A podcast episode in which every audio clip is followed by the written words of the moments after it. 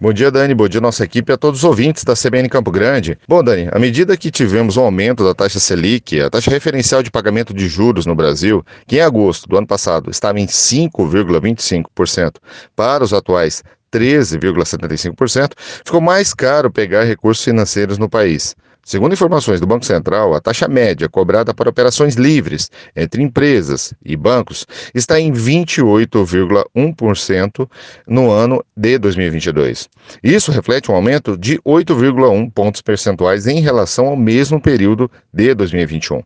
Quando avançamos para operações livremente pactuadas entre bancos, fintechs, securitizadoras, empresas simples de crédito, factories, entre outras empresas de fomento de crédito, que atingem principalmente as pequenas empresas e as pessoas físicas, a taxa praticada para essas empresas atingiu o equivalente à média de 2,78% ao mês e de empréstimo para pessoa física está em 3,52% ao mês. Parece pouco, Dani, mas quando analisamos essa taxa praticada para as pessoas físicas, a dívida dobra de valor em um período de dois anos. Atualmente, a inadimplência não é somente um fator de preocupação para as pessoas físicas. As empresas também estão preocupadas em buscar soluções para honrar os empréstimos e financiamentos que fizeram no ano passado, pois a maioria das linhas de financiamento do governo federal começaram a vencer o período de carência. A inadimplência para empresas aumentou 0,4 pontos percentuais quando falamos de dívidas de capital de giro.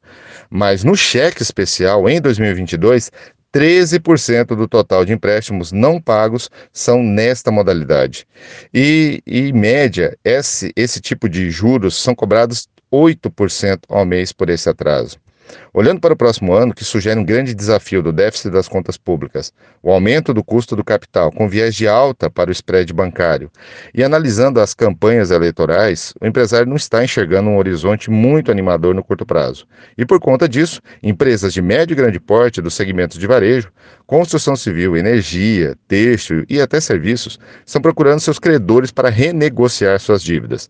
Em alguns casos, estão contratando escritórios especializados para conduzir essa operação, principalmente aquelas que possuem alta alavancagem financeira. O risco de recessão, que automaticamente pressiona o resultado das vendas das empresas para baixo, associado com um custo alto de empréstimo, que aumenta as despesas fixas, preocupa os empresários, que estão buscando soluções de acordos amigáveis, extrajudiciais e até câmeras de arbitragem para alongar a dívida e reduzir o valor da parcela. O cenário 2023 se mostra realmente desafiador para o país, onde as variáveis econômicas terão protagonismo direto nas ações realizadas pelo novo governo. No entanto, é preciso que o empresário também fique bastante atento à sua gestão financeira, entender o seu ponto de equilíbrio financeiro, se está cobrando o preço correto e se os custos e despesas estão cumprindo a sua principal função, que é vender. Se não, Dani, por mais que o ambiente econômico esteja favorável para crescimento, mas se a empresa for desorganizada, o empresário poderá estar tomando decisões equivocadas que o levam a cavar um poço mais fundo. Hudson Garcia para CBN Campo Grande.